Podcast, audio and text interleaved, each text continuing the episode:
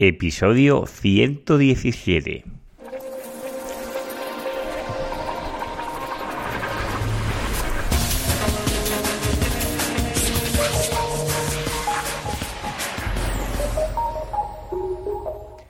Muy buenos días y bienvenidos un día más al podcast de Ser Profesional. Ya sabéis, el podcast donde hablo, donde narro, donde explico mis experiencias propias en el posicionamiento web, en SEM y en analítica web. Si aún no me conoces, yo soy Juan Carlos Díaz y me puedes encontrar en seoprofesional.net. Allí encontrarás las notas adjuntas a este podcast. Y hoy vamos a comenzar con el programa con un tema que es muy divertido, que es invertir en display. Normalmente, cuando primero, eh, primero de todo vamos a poner en contexto que es el display, invertir. Cuando hablamos de display estamos hablando que no los famosos banners o los anuncios que salen eh, anunciados en páginas web o en redes sociales, ¿de acuerdo? Puede ser, pues si yo estoy leyendo perfectamente el marca, pues concretamente, pues fue, ya sabéis que se está jugando el tema de la Champions, pues si estaba, estoy leyendo en marca, pues allí tengo la noticia de mi equipo deportivo que yo estoy leyendo allí y también encontraré publicidad que me está saliendo allí, ¿no? Y podemos preguntar, ¿por qué sale esa publicidad?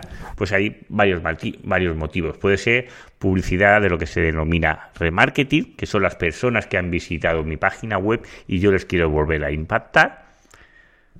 ¿Para qué? Podéis pensar algunos, porque si tienes un e-commerce o vendes un servicio, pues solo hay un 2% de esas personas que entran en tu página web y te compran la primera vez, con lo cual lo tienes que volver a reimpactar. Y aquí en el tema de remarketing, pues tú establecerás qué precio máximo quieres pagar por esa, por esa publicidad, ¿vale? Para salir ahí. Hay que contar que, sobre todo si hablamos de AdWords, la, eh, están las impresiones y las impresiones visibles, ¿vale? Es decir, yo puedo visitar la página del marca, puedo ir a la home y directamente puedo ir a mi equipo de fútbol el que el banner que está arriba, eh, si hay un banner, que tampoco lo sé, que tampoco soy lector de marca, el marca es un diario deportivo para las personas que son de fuera de España. Pues si nos encontramos ese banner en la parte superior, yo habré podido ver ese, ese esa impresión, ese banner, ¿vale? Es una, una, impresión. Pero si el resto de página que tenemos eh, haciendo scroll que van a salir otros distintos anuncios, pues yo esos anuncios no los voy a ver, pero sí que se van a contabilizar, ¿vale? Que sería una impresión no visible, ¿vale?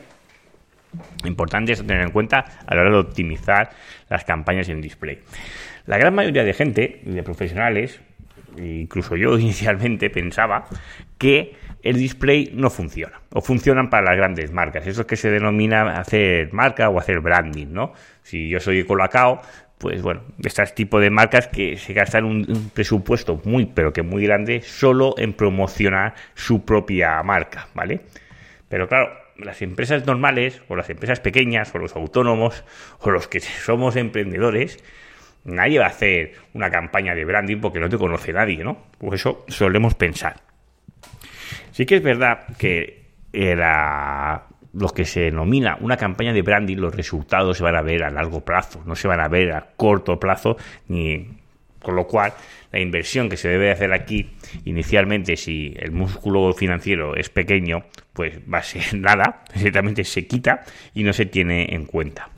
Esa sería la parte del branding, ¿vale? Pero cuando hablamos de display, también se, engloba todo lo que sea remarketing, que son las campañas que ya han visitado mi página web o que han dejado el carrito abandonado.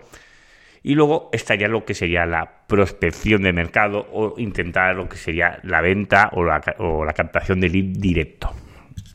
Esto es lo más complejo. ¿vale? Es decir, eh, intentar vender por display cuesta y no es sencillo porque hay muchos parámetros que cuesta mucho de vender. Cuando hablo de display, no solo me estoy centrando en AdWords. Eh, Facebook no deja de ser una red de display. ¿Vale? ¿Cuándo debo acudir yo a una red de display? ¿no? ¿O cuándo tengo que acabar allí sí o sí? Pues os voy a poner varios ejemplos. Eh, si mi producto, servicio es innovador, nuevo o no tiene las suficientes búsquedas porque soy una startup y el producto que ofrezco no existe, ¿vale? Y, puedo pensar que no tengo competencia, tampoco tengo búsquedas. Con lo cual, ¿cómo voy a vender mi producto o mi servicio? pues no es fácil porque a través de la red de búsqueda, lo más habitual, pues no voy a tener suficiente volumen, con lo cual aquí no voy a poder hacer o captar mi objetivo, que puede ser la venta o la captación del lead. Tenemos que acudir pues a, hacer una campaña de lo que se denomina de push, ¿no? de, de mostrar. Esto es lo que hace la televisión y la radio constantemente. Te muestran anuncios, tengas o no interés.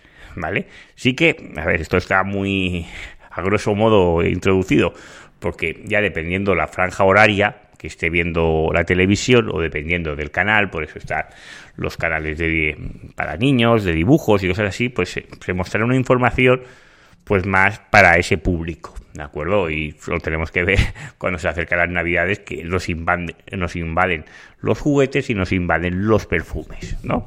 Porque hay una, una época, bueno, pero ahí es tirar ya a muerte, es decir, toda, todos los posibles eh, espectadores de la televisión pueden ser clientes potenciales, o eso creo yo, y les muestre esa información. Si mi producto es nuevo o innovador, el otro día eh, vi un anuncio que me sorprendió, que era Mama, Mama Shopper, que era un anuncio que te realizan la compra a ellos y te la llevan. Es decir, tú eliges la cesta de la compra y ellos van al supermercado, ya puede ser un Carrefour, puede ser un Mercadona, el día o el que quieras, o un Camp Bravo, o cualquier supermercado, creo que había bastantes, tampoco lo sé muy bien, lo, es la publicidad que yo vi en la televisión, y ellos me la acercan a casa. Incluso hay una mamá shopper, una señora ya más mayor, que te, que te aconseja para qué puedes comprar o qué puedes, qué puedes introducir. Con lo cual, no renuncias a las marcas y te traes la compra a casa, que ir a la compra, pues es, por lo menos para mí es un poco coñazo, ¿no? Dice ir allí. Claro, pues este servicio que es nuevo o es bastante innovador, ¿Cómo lo introduzco? Es decir, no me, no me sirve la red de búsqueda.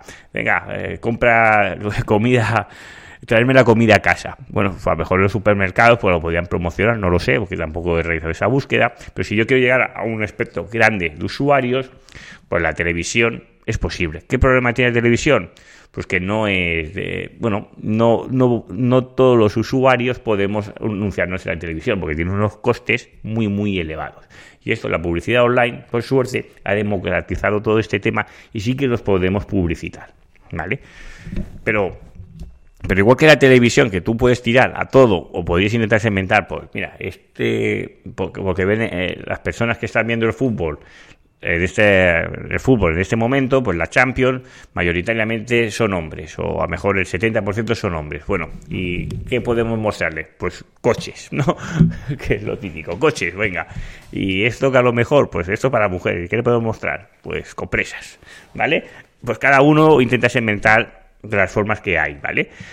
Pues en la red de publicidad en digital, hablando, volviendo ya al mundo online, esto es posible también. Es decir, tú en Facebook puedes elegir los intereses o que le gusta X cosa, ¿vale? Incluso puedes mostrar porque le gusta cosas que son caras, ¿vale? O de lujo, ¿vale? Esto es importante para intentar detectar los usuarios que tienen un valor adquisitivo elevado, porque si mi producto es elevado, pues me va a costar más llegar a ese público, ¿de acuerdo? Incluso en, Estados Unidos ya se está haciendo las audiencias por renta, por la renta que llega a casa. Esto aquí en España no está y no sé si podrá llegar con las leyes que hay de privacidad, pero hay diferentes formas de llegar a ese público. En la red de AdWords, ya recientemente, bueno, ya no es tan reciente, se puede segmentar por el iSexo, se puede segmentar por el tipo de dispositivo móvil, que también es una ayuda para saber la renta que tiene ese posible usuario, ¿vale? Porque claro, si voy con un móvil, a lo mejor,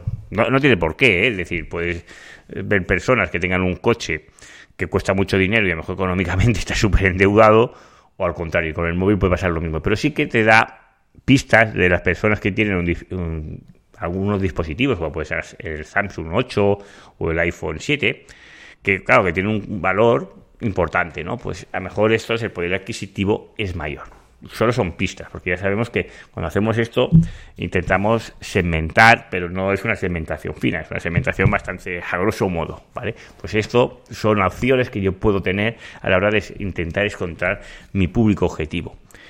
Cuando a veces me preguntan cuánto debo de invertir en display o cuánto quieres invertir, Normalmente eh, el cliente no te pregunta por display, eres, soy yo quien le ofrezco este servicio, ¿vale? Y normalmente según la inversión, pues este, destino un porcentaje u otro. ¿vale? Pero inicialmente cuesta de ver los resultados porque normalmente, y esto eh, a veces pasa incluso en el fútbol, ¿vale? Que los defensas que se han parado el balón, la pelota, bueno, cuando venía el atacante y se ha parado el balón y ha hecho ese pase, ¿vale? Que luego se ha pasado al centro del campo y luego de ahí al delantero y ha marcado gol.